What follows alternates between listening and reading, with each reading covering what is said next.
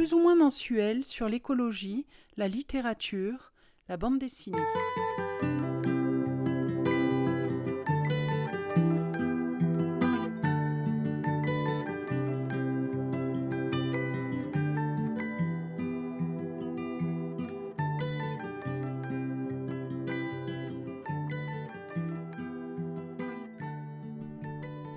Je vais vous présenter aujourd'hui plusieurs livres, dont une revue de campagne solidaire, le mensuel de la Confédération paysanne. On va commencer par Maison écologique, construire ou rénover, écrit par des experts, dont Claude Lefrançois, édition Terre vivante. Les héros de l'environnement, d'Elisabeth Schneider, édition Reporter. Saison brune, écrit par Squadsony, édition Elcourt. Maison écologique, construire ou rénover Les bonnes questions à se poser. Édition Terre Vivante, écrite par Claude Lefrançois. Le livre est écrit par Claude Lefrançois. Tout d'abord, une petite précision concernant l'édition Terre Vivante. Pour ceux qui ne connaissent pas, c'est une édition phare en matière d'écologie. Il propose des formations sur le jardinage écologique, la construction et une revue mensuelle très intéressante les quatre saisons sur le jardin bio, ainsi que les alternatives écologiques. Je vous conseille vivement cet abonnement riche d'enseignements. Cette année, l'édition fête ses 40 ans, donc des journées portes ouvertes, et, portes excusez-moi. Suite au Covid, le projet a été compromis. Ils n'ont pas pu faire du coup leur porte ouverte avec des expositions et tout un volet culturel important. L'écologie au quotidien est une des meilleures alternatives pour transformer notre quotidien en ressources, c'est pas comme une tare. De plus en plus de projets pour transformer nos sociétés en projets plus solidaires et durables. La construction écologique est justement un de ces projets. Comment penser un avenir plus radieux quand tout s'assombrit? Comment repenser nos constructions pour plus de confort et de durabilité? La conception bioclimatique, coécrite par Jean-Pierre Oliva et Samuel Courgueil, est une des bibles à lire à ce sujet mais aussi le livre plus récent proposé par Terre Vivante, Maison écologique, pour la construction, mais pas que. Un volet sur la rénovation est passionnante. Pas facile d'envisager une rénovation seulement avec des produits sains. Le livre propose plus de 80 pages à ce sujet, que ce soit une maison en pierre, en béton, en briques. L'isolation, les couvertures, les enduits seront repensés, avec les matériaux plus écologiques. Je vais vous lire un extrait du livre pour illustrer mes propos. Je vais vous lire la préface du coup du livre. Donc Claude Lefrançois s'attelle à une tâche historique, participer à la construction d'une culture commune de l'action éco-responsable. En termes de construction, il est indispensable que les bâtisseurs assument leur responsabilité majeure dans le dérèglement planétaire. Le secteur de la construction et du bâtiment est resté trop longtemps hors radar des analyses d'impact environnementaux. Alors qu'au niveau mondial, les bâtiments représentent près de, près de 40% des émissions de gaz à effet de serre et 36% de la consommation totale d'énergie. Sans doute plus efficace qu'une politique nationale, le partage des bonnes pratiques autorisera la massification indispensable à la métamorphose du monde déjà là, pixelisé sur tout le territoire, maison par maison, logement par logement, colibri que nous sommes. La maison brique essentielle de l'établissement humain sera écologique, bioclimatique ou ne sera plus désirable parce que l'écologie ne s'accomplit pas que dans une résolution technique, pour une santé morale et physique de ses habitants. La maison sera conçue et réalisée en fonction des contextes culturels, sociaux, humains et physiques, et bioclimatiques, éco-construite, ventilée, éclairée naturellement, énergétiquement performante. L'énergie plurielle que Claude Lefrançois déploie pour cette métamorphose écologique est au moins passive, au mieux positive, clairement vertueuse. Philippe Madec. Philippe Madec est architecte et urbaniste et un pionnier de l'éco-responsabilité. Il est notamment co-auteur d'un manifeste pour une frugalité heureuse et créative dans l'architecture et l'aménagement des territoires urbains et ruraux, avec Dominique Rosin-Muller et Alain Bornarel. Ce livre n'est pas un roman avec son introduction, son ou ses développements, sa conclusion ou son dénouement. Il a été conçu pour être lu soit en totalité, soit en partie pour le commencer, le laisser le reprendre, revenir sur un des chapitres, au fil des envies ou des besoins. Il n'est pas non plus nécessaire de suivre un ordre chronologique précis et imposé. Au fil de la lecture des chapitres, il se peut que certains points, certaines données, certains traitements soient repris alors même qu'ils avaient déjà été abordés ou traités en amont. C'est un choix délibéré, une redondance qui permettra à chacun de l'aborder librement. On parle souvent de maison écologique, mais est-ce qu'on sait de quoi on parle? Un chapitre au sujet, à ce sujet dans le livre nous éclaire, pour qu'on parte tous sur de mêmes bases. Qu'est-ce qu'un habitat écologique? Quelle question Un habitat écologique peut être une maison éco-construite ou éco-rénovée, un habitat collectif, autogéré ou pas, inscrit ou non dans un éco-quartier. On parle de plus en plus de ces notions d'éco-construction, d'éco-rénovation, de matériaux renouvelables, de bâtiments durables, de bâtiments basse consommation, BBC, de labels R20, tels que Passive House Minergie, deux labels étrangers avec délégation en France. Énergie plus, carbone moins, c'est E plus C et C moins. Reconnu garant de l'environnement, RGE. R20 et de beaucoup d'autres encore. Le carbone est aussi un point souvent abordé. Mais est-il appréhendé correctement? Cette question est trop souvent réduite à un projet de loi dit taxe carbone. Mais cette problématique si importante est-elle abordée sous le bon angle? Le carbone fait partie de la vie. C'est celui qui provient des stockages anciens, qui relâché sans discernement pose de vrais problèmes. Malgré de multiples articles dédiés à la problématique de l'écologie, peu de gens, médias professionnels, semblent être réellement penchés sur cette question de l'habitat écologique. Même des organismes officiels tels que l'Agence de la qualité de la construction, le Centre scientifique et technique du bâtiment, le ministère de la Transition écologique et solidaire n'ont rien écrit très probant à ce sujet.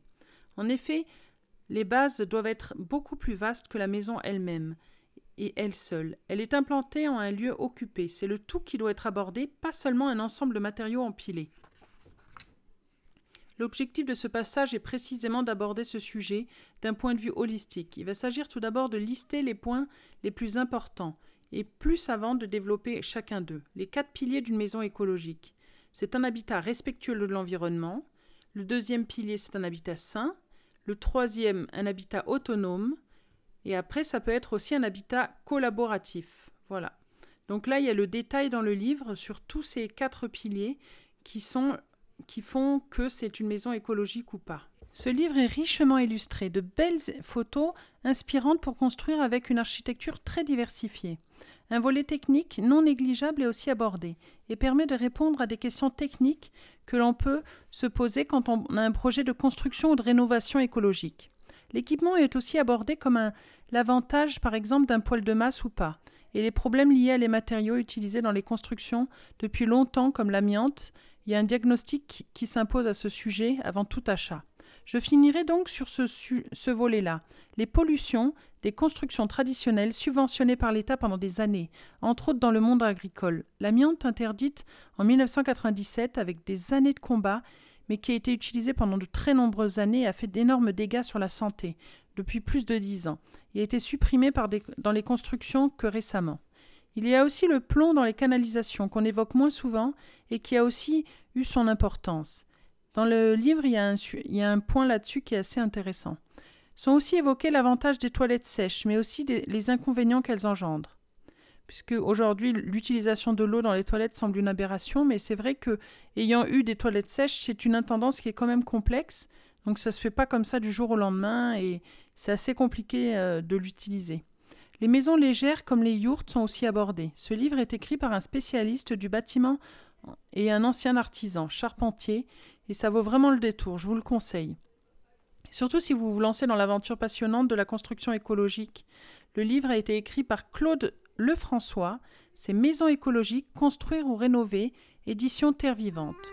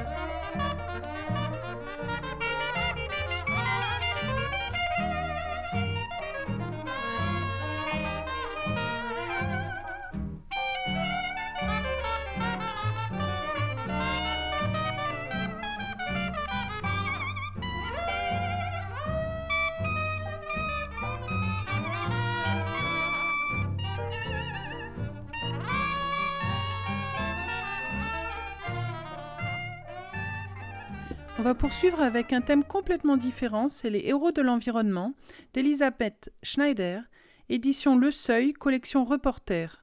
Il y a 140 pages, ça a été paru en 2018 et ça coûte 12 euros. C'est un petit livre concis mais précis sur des lanceurs d'alerte dans le monde, comme en Équateur, dans le Honduras menacé de mort et dans certains ont perdu la vie malheureusement. Je vais vous lire le dos de ce livre qui présente vraiment très bien le bouquin. 200 activistes écologistes ont été tués dans le monde en 2017, soit près de 4 personnes par semaine. Ils ont été assassinés parce qu'ils défendaient leurs terres, leurs rivières, leur mode de vie, contre des industries extractives et des gouvernements complices. Qui sont-ils des fous? Non, des gens simples, héros et héroïnes, car les femmes sont en première ligne de ces combats, préférant risquer la mort plutôt que de laisser détruire sans rien faire leur paysage aimé, leur terre nourricière, l'air qu'ils respirent, toutes les ressources vitales et indispensables pour eux, et aussi pour tous ceux qui vivent sur la même planète. Ils se battent en fait aussi pour nous. C'est cette guerre silencieuse, jamais racontée en France, que retrace cet ouvrage, pour faire comprendre la mécanique de destruction à l'œuvre, en partant du récit vivant et souvent poignant de plusieurs de ces héros de l'environnement. Et c'est écrit par Elisabeth Schneider, une journaliste indépendante, qui a écrit dans Le Monde, Les Échos, Le Figaro et collabore depuis quatre ans avec Reporter pour qui elle suit les atteintes aux libertés dans le monde et l'actualité internationale. Elle a mené en Italie un combat contre l'ouverture d'une carrière dans les collines au-dessus du lac Trasimène. Ce livre a été édité en partenariat avec Reporter. C'est le quotidien de l'écologie sur Internet. Je vous le conseille vivement. Il y a plein d'articles très intéressants et d'actualité sur les luttes au niveau de l'environnement dans le monde entier. Ce livre est très simple. Il est composé de quelques pages, 140 pages, donc là, je vais vous lire un extrait pour vous mettre dans le bain un petit peu du premier chapitre. Bertha est vivante. Nous nous battons pour la terre-mère. En elle réside la vie. En elle réside la santé. Si nous ne la défendons pas, les nouvelles générations n'auront plus rien. Dieu a fait le ciel et la terre. Le ciel et la terre n'appartiennent pas aux multinationales qui détruisent tout. Pascuela Vaquez, leader spirituel de la communauté de Lenca du Honduras. Je m'appelle Bertha Isabel Caceres Flores. J'habite en La Esperanza, une petite ville située à 190 km à l'ouest de Tegucigalpa, la capitale du Honduras. Mon quartier est en lisière de la ville, dans une belle vallée boisée, très calme, entourée de collines basses, avec des petites maisons de bois disséminées entre les arbres. La mienne est un bungalow vert et blanc. Je n'y suis pas souvent, je bouge beaucoup. J'y suis obligé pour mon travail et par mesure de sécurité. Nous sommes le 2 mars 2016. Demain, j'aurai 45 ans. C'est le début du printemps. Un vent léger parfume la nuit. Nous sommes assis dans le salon, mon ami Gustavo Castro et moi.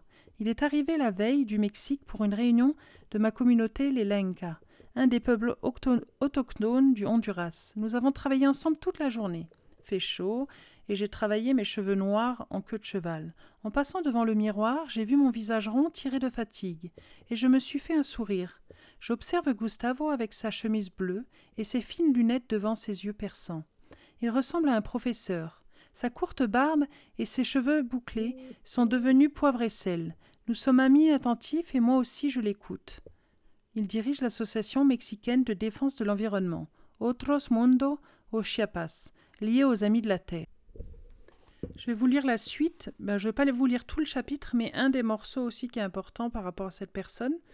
Et euh, après, je vous invite vraiment à lire le livre parce que je ne vais pas vous lire tout le livre, sachant qu'il n'a il a pas énormément de pages non plus, 140 pages, c'est vite lu. Donc euh, vraiment, il faut le lire, c'est vraiment très intéressant et c'est très bien écrit, comme vous avez pu le voir dans, dans le timbre du début. C'est assez poétique malgré la dureté du sujet. En 2015, j'ai reçu le prix Goldman pour l'environnement, prestigieux et très médiatisé, sorte de Nobel vert, décerné à des leaders environnementaux. Il a fait de moi un symbole de la lutte autochtone, au Honduras et aux États-Unis. Ma mort, à peine un an plus tard, a créé un scandale que les financiers ne pouvaient pas ignorer. Ma famille a reçu des soutiens locaux. Il y a eu des articles dans les plus grands journaux américains et européens, et le ministre de la Sécurité a admis devant les médias nationaux que l'État hondurien aurait pu et aurait dû mieux me protéger. Et je vais finir avec deux citations qui sont d'ailleurs dans le livre, que je trouve très belles est très juste. La fin justifie les moyens. Mais qu'est-ce qui justifiera la fin? Albert Camus. Celui qui se bat peut perdre, mais celui qui ne se bat pas a déjà perdu. Bertolt Brecht. Voilà, donc ce livre est très beau, euh, très intéressant et très dur. Euh, mais j'attends la suite parce que je pense qu'il y a d'autres pays où il n'y a pas eu d'éclairage dessus. Là, il y a beaucoup sur le Honduras, l'Équateur, euh, l'Amérique du Sud. Mais il y a d'autres pays qui se battent et qui n'ont pas d'éclairage aussi important. C'est sûr que dans 140 pages, on ne peut pas faire un éclairage sur tous les pays. Mais en tout cas, ça vaut vraiment le détour. Je vous invite à le lire. Donc, c'était d'Elisabeth Schneider, Les héros de l'environnement. Édition Le Seuil, collection Reporter.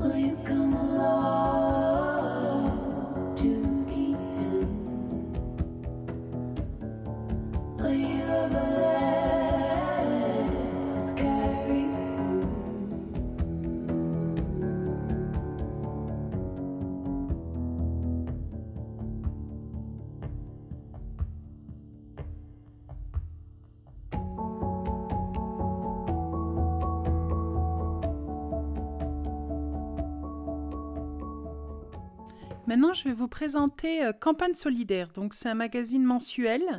Donc là, c'est le, numéro 365 d'octobre 2020, donc le plus récent. C'est le mensuel de la Confédération paysanne. Euh, là, il y a un dossier sur les PNPP. Il y en a qui ça parle pas, mais les PNPP, c'est en fait c'est des plantes qui sont utilisées euh, dans les fermes et qui sont une véritable alternative avec des recettes alternatives contre les pesticides. Donc le dossier du dernier campagne solidaire est hyper intéressant et c'est vraiment pour une sortie euh, des pesticides dans le monde agricole un très beau éclairage et, je vous le conseille vivement. Je vais vous lire le dossier sur les PNPP écrit par Christine Ribas, une paysanne dans la Drôme. Donc, une réelle alternative technique et politique aux pesticides. Purins, extraits végétaux, macération, tisane, huile essentielle, teinture mère, substances animales et minérales, comme l'argile ou le lait, sont des préparations naturelles peu préoccupantes. Des PNPP. PNPP appellation étrange, mais ainsi décidée par l'administration, pour qualifier des produits issus de savoir-faire paysan et appartenant au domaine public, pour qu'ils ne soient pas assimilés aux produits phytopharmaceutiques ou de biocontrôle. Une sortie des pesticides de synthèse avec une nécessaire transition, voilà ce que nous prenons à la Confédération paysanne. La recherche d'alternatives a depuis de très nombreuses années donné ses fruits.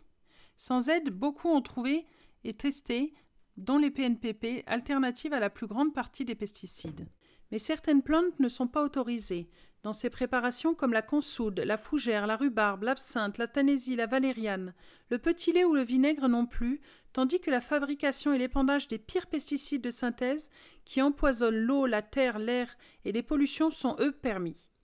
Nous demandons simplement que toutes les parties de plantes consommées dans l'alimentation humaine et animale, ainsi que les plantes, minéraux et produits animaux utilisés depuis des années et pour lesquels il n'y a jamais eu aucun problème soient autorisés. Nous nous sentons légitimes, alors que la réglementation est absurde, car à la botte des lobbies. Alors qu'il y a urgence à changer nos modes de culture, pour la santé de toutes et tous, pour l'environnement, pour l'autonomie paysanne, le développement des PNPP est freiné depuis des décennies. Et il nous faut pratiquer des négociations de marchands de tapis avec les services du ministère de l'Agriculture, avec les ministres tout gouvernement confondu, qui entrave avancées et recherches plus approfondies, développe et accompagne vers des changements de pratiques. l'administration a reconnu à demi-mot que les autorisations que nous réclamons entraîneraient une distorsion de concurrence pour les industries qui ont déjà financé des autorisations de mise sur le marché de ces produits, notamment les huiles essentielles.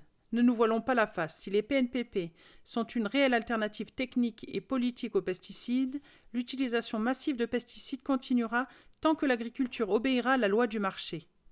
Mais la poussée sociale qui, s'intensifie nous renforce et nous encourage à accentuer la pression pour la reconnaissance et l'autorisation de cette PNPP. Christine Riba, paysanne de la Drôme.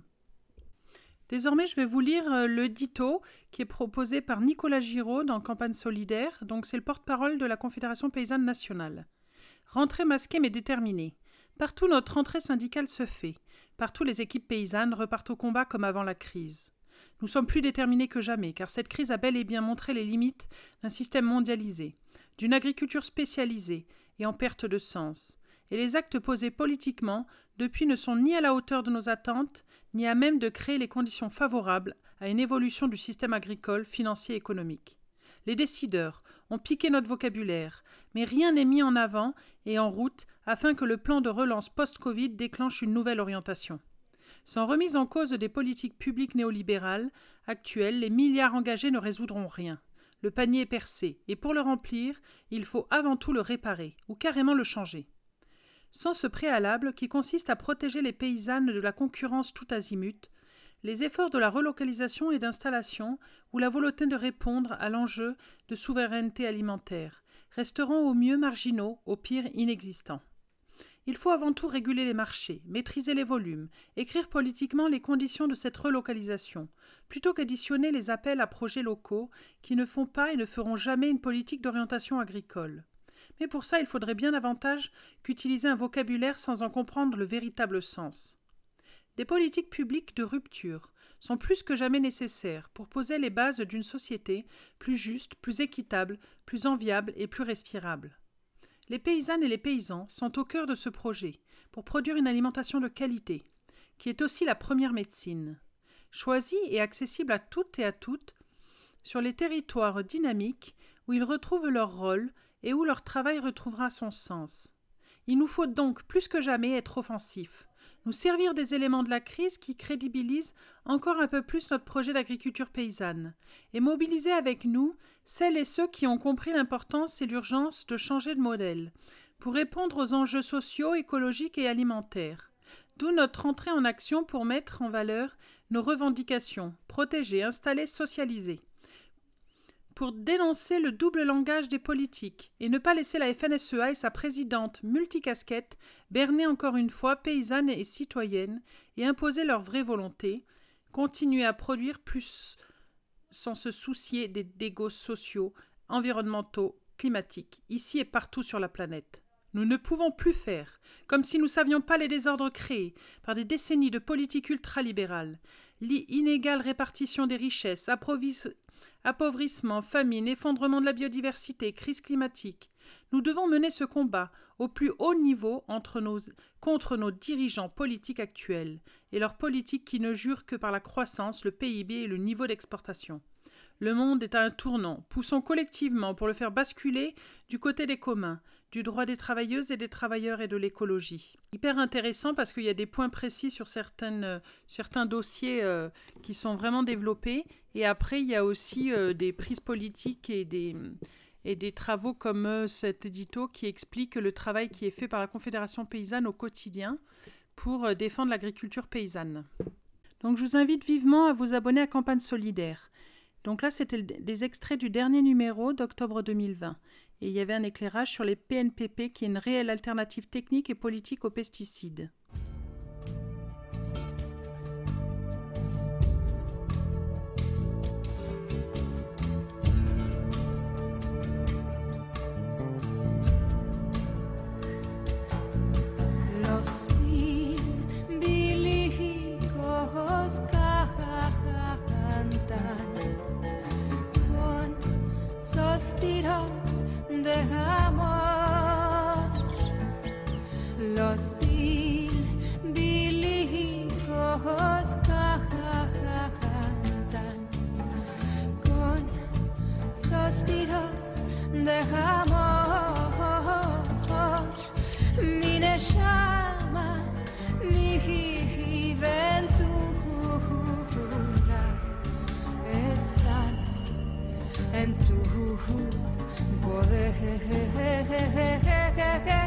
Mi llama mi ventura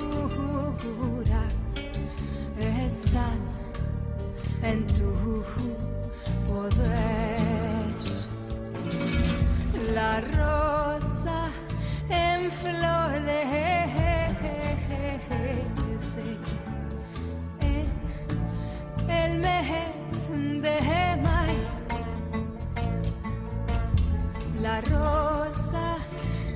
en florece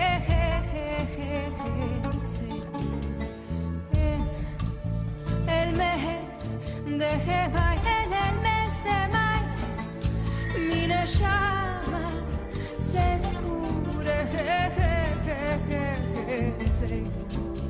sufriendo de amor mi llama se escurece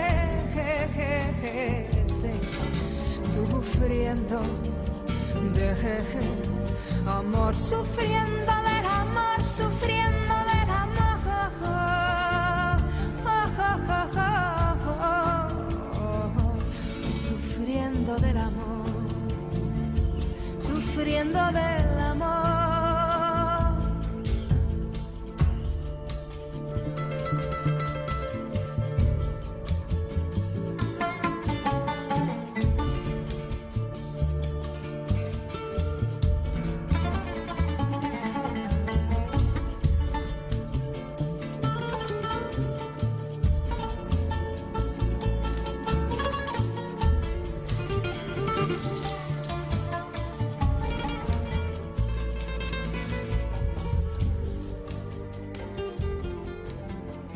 on va finir avec euh, la bande dessinée Saison brune de Philippe Squarzoni, édition Delcourt. Donc s'il y a bien une bande dessinée qu'il faut avoir, c'est celle-là. Moi je l'ai offert à toute ma famille, c'est vraiment une bible sur le réchauffement climatique et sur euh, c'est des experts en fait dont le GIEC qui témoignent dedans, donc c'est des extraits de, travaux euh, scientifiques sur le réchauffement climatique au niveau mondial.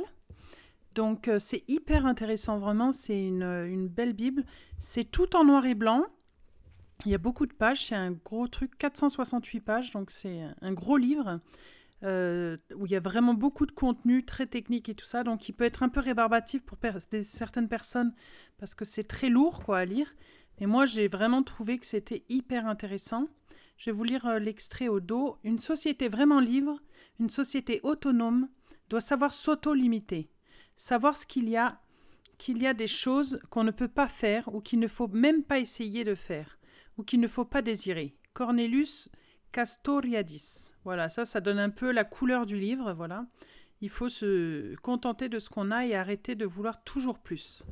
Je vous lis un extrait du livre, donc euh, c'est page 54. La vapeur d'eau est le principal gaz à effet de serre. Bien qu'elle ne représente que 0,3% de l'atmosphère, elle est responsable de la moitié de l'élévation de température due à l'effet de serre. La vapeur d'eau est une des formes que prend l'eau au cours d'un cycle global, où elle se transforme sous l'action du Soleil et circule entre les compartiments du système climatique. Liquide dans les océans, les rivières et les lacs, solide dans les glaciers ou gazeuse dans l'atmosphère. Au cours de ce cycle, la vapeur d'eau ne s'accumule pas dans l'atmosphère. Quand sa concentration augmente, elle se condense et il pleut. Puis son stock atmosphérique se renouvelle, avec l'évaporation des eaux océaniques et continentales et la transpiration végétale. Sur une terre couverte d'eau à 70%, les rejets de vapeur d'eau dus à l'homme à travers l'irrigation et les barrages ne sont pas suffisants pour influencer sa concentration dans l'atmosphère. Donc, comme vous pouvez le constater, ça fait un peu euh, comme à l'école, on nous donne des cours sur ce qui se passe au niveau du réchauffement climatique, du CO2, du carbone. Voilà, c'est assez didactique, ça nous permet de bien comprendre la situation et de voir les conséquences et l'impact que nous, on a sur notre environnement. Donc c'est assez précis, c'est très riche d'enseignements. Là maintenant, je vais vous lire des extraits de comment on a fait aussi changer l'environnement par rapport à nos, nos modes de vie par rapport à tout ce qu'on a mis, l'industrialisation du monde euh, et euh, par rapport au réchauffement climatique dans son ensemble. Voilà. Donc, je vous lis un extrait du coup sur les maladies, ça tombe bien comme on sort du Covid, enfin a priori on y est encore, mais voilà, donc sur les maladies non transmissibles qui vont faire de plus en plus de morts. Une autre des inquiétudes liées au changement climatique concerne ses conséquences sur la santé humaine. Donc on voit des, schémas avec euh, le monde euh, et euh, le taux de mortalité dans le monde. Donc on voit un accroissement en 2030 assez important dans le monde, surtout en Amérique a priori. voilà, donc ça c'est des, des études qui ont été faites par des scientifiques et qui exposent ça. Un rapport de l'OMS pointe en premier lieu les risques directs de l'élévation de température, augmentation de maladies cardiovasculaires, des calculs rénaux. Pendant la canicule de 2003, la mortalité a augmenté de 60% en France. Un tiers de ces morts étaient liés à une hyperthermie ou à un coup de chaleur. Le rapport souligne également l'impact du réchauffement climatique sur la pollution de l'air. Lorsque la chaleur augmente, les réactions chimiques de polluants s'accélèrent et l'air des grandes villes devient irrespirable. À l'horizon 2080, des étés plus chauds que les records, toujours plus caniculaires. Cette tendance, déjà responsable de 30 000 décès par an en France, sera encore accentuée. L'élévation des températures augmentera par ailleurs l'étendue des zones concernées par des maladies à vecteurs, c'est-à-dire véhiculées par un animal. Certains vecteurs de maladies se déplaceront pour s'installer dans des zones où les habitants ne sont pas immunisés. Au niveau mondial, 220 à 400 millions de personnes supplémentaires pourraient être exposées au paludisme. La fièvre jaune, la dengue, la maladie de Lyme pourraient apparaître aux latitudes moyennes de façon endémique. Dans les pays en développement et les répercussions du réchauffement sur la santé seront particulièrement marquées pour les populations pauvres. Ici encore, le changement climatique va poser des problèmes et des inégalités sur la planète. Donc on voit bien euh, qu'ils exposent aussi par rapport à ce qui se passe actuellement. Euh, je vais peut-être terminer parce qu'en fait c'est très très dense, c'est un gros livre quoi qui a 400 pages, plus de 400 pages d'ailleurs. Euh, donc je vous invite vraiment à le lire parce que comme je vous l'ai dit précédemment, c'est une vraie Bible. Donc on va continuer là par rapport au changement et la responsabilité des États et des politiques euh, dans un changement réel pour que le réchauffement climatique se fasse de manière moins accélérée que ça se fait actuellement. Voilà, les changements politiques restent indispensables. Il y a deux ans, en contradiction complète avec les conclusions du Grenelle de l'environnement, Nicolas Sarkozy a décidé d'ouvrir les aéroports corses aux vols low cost. Inertie du système, court terme et idéologie dominante, incompatibilité entre les intérêts économiques dominants et les exigences climatiques. Une autre histoire a commencé sans vraiment commencer. Dans le Montana, il existe une cinquième saison, un moment suspendu entre l'hiver et le printemps, entre le gel et le dégel, une saison brune. C'est pour ça qu'il y a le nom du titre de ce livre. Je vous rappelle que la bande dessinée s'appelle Une saison brune. Une saison brune intermédiaire où les glaces ont commencé à fondre, mais où le printemps n'a pas encore affirmé sa présence. Pourtant, il faudra bien mettre en fin à l'indécision. Si la principale marge de manœuvre dont nous disposons est la maîtrise de l'énergie, il va bien falloir se décider à mettre en place les politiques nécessaires. En plus, nous aurons de temps et pour faire la conversion, plus, plus tôt nos sociétés organiseront cette régulation volontaire, mieux nous pourrons atténuer ces chocs à venir. Mais si l'on attend trop, pour réagir, les contraintes seront brutales. Elles seront subies au lieu d'être choisies. Elles se produiront dans un contexte de pénurie et d'accroissement des inégalités. Comment nos sociétés confrontées à des ressources déclinantes, secouées par les premiers bouleversements climatiques, réagiront-elles? Donc c'était Saison brune, édition Delcourt, écrit par Philippe Squarzoni et je pense illustré aussi par Philippe Squarzoni. Donc c'est une très bonne BD à lire et à relire et à avoir dans sa bibliothèque.